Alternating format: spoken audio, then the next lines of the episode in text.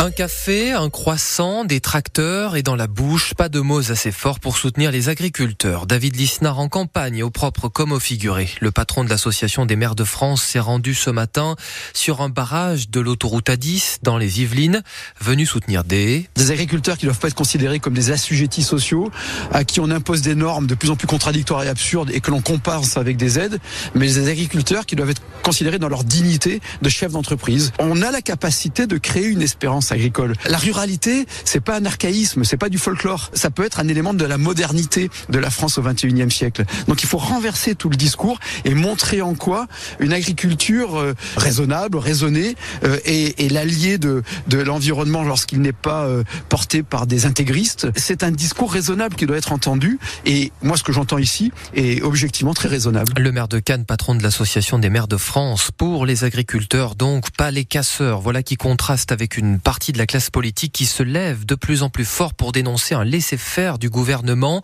Après les images d'un sanglier éventré devant un centre des impôts et les rares saccages devant les préfectures, Fabrice de Coupigny et l'Unisoi Europe Écologie est venu sur France Bleu Azur ce matin dénoncer un deux poids deux mesures. Non, j'approuve pas la méthode, d'autant plus qu'il y a deux poids deux mesures, comme vous le dites. Hein. Moi, j'oublierai jamais qu'en 99, quand euh, il y a eu la destruction euh, euh, du ministère de l'Environnement de Voinet, il n'y a eu aucune poursuite. Un an après, Beauvais il démonte euh, un McDo, il se retrouve euh, en prison. Donc euh, il y a des manifestations plus acceptées que d'autres. Vous vous estimez aujourd'hui bah, mal vu? Euh, mal vu, oui, bien sûr, parce que euh, il semblerait que les problèmes des agriculteurs viennent des, euh, des écolos. voilà, donc je pense que en ce moment il y a quand même une, petite cabale contre les, les écolos. Moi, je trouve on passe pour des mauvais canards. voilà, mais c'est peut-être parce qu'on dérange, parce qu'on pose peut-être les bonnes questions. L'élu écologiste niçois Fabrice de Coupigny en réécoute sur l'application ici. Il soutient malgré tout les agriculteurs. Nous avons les mêmes combats, a-t-il dit ce matin. Un millier d'agriculteurs sont autour de Paris, plus encore ces prochaines heures avant le discours de politique générale de Gabriel Attal. Il devrait donner de nouveaux gages cet après-midi. Mais déjà, la FNSEA, principal syndicat agricole, annonce une deuxième mobilisation dans les Alpes-Maritimes. Ce sera pour jeudi. Opération escargot au départ du pont de la Manda entre Gatière et Colomar en direction de la promenade des Anglais à Nice. La colère sociale, c'est aussi EDF en grève aujourd'hui pour pousser la direction à rediscuter des salaires. Les augmentations prévues ne sont pas suffisantes pour la CGT. Ces débrayages devraient entraîner des baisses de charges électriques et la suspension de certains certains chantiers de maintenance dans le parc nucléaire, mais ce sera sans impact pour les clients. Midi 3 sur France Bleu Azur, le Watergate continue de faire des vagues. Perrier, Contrex, Vitel, Saint-Yor, Cristalline, au moins un tiers des eaux en bouteille ne sont pas naturellement pures mais traitées pour éviter les contaminations. Une pratique interdite que les industriels ont dissimulée pour continuer à nous faire payer plus cher leur eau minérale. Voilà ce que révèle aujourd'hui une enquête de la cellule investigation de Radio France et du journal Le Monde. Pierre en parent, le consommateur a tout simplement été trompé. Si l'on paie l'eau en bouteille jusqu'à 100 fois plus cher que celle du robinet, c'est précisément parce qu'elle est naturellement pure. L'argument on prend un coup avec cette enquête qui révèle qu'en réalité, eh bien, cette eau minérale est traitée avec des filtres à charbon actifs ou filtres UV, des traitements autorisés uniquement pour l'eau du robinet. Parmi les entreprises concernées, le groupe Alma qui produit par exemple Cristalline ou Saint-Yor, mais aussi la multinationale Nestlé.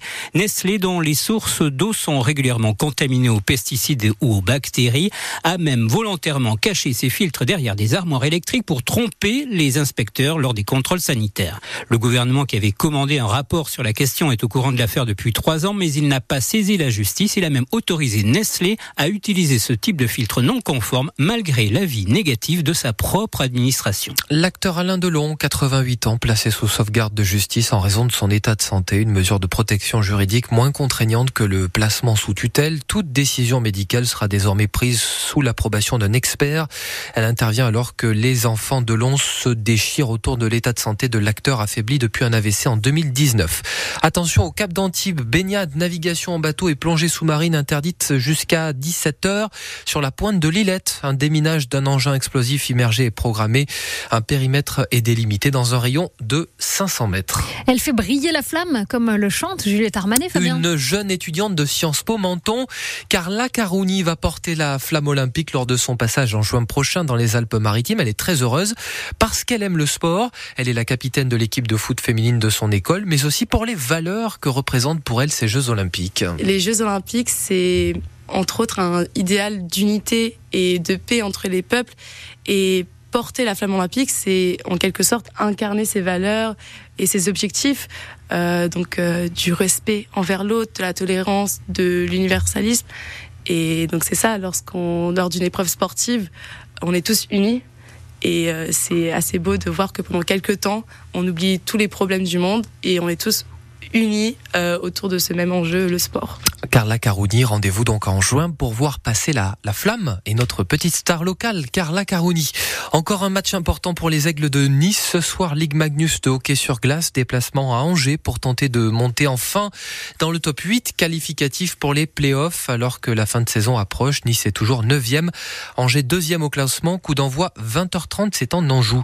Et puis comment vont vos artères? Rendez-vous ce soir 17h30 au, au CUM, au Centre universitaire méditerranéen Promenade des Anglais à Nice pour une conférence sur les maladies cardiovasculaires. Les plus grands spécialistes de la région seront là et ils vous diront que 80% de ces pathologies sont évitables si vous respectez des gestes très simples au quotidien. Enfin, on va parler dans un instant de natalité et du grand plan de fertilité annoncé par Emmanuel Macron dans Ma France. Votre émission jusqu'à 13h avec euh, des spécialistes du sujet et notamment René Friedman, obstétricien, gynécologue des hôpitaux de Paris. Comment relancer la natalité en France? C'est la question qu'on se pose juste après ça.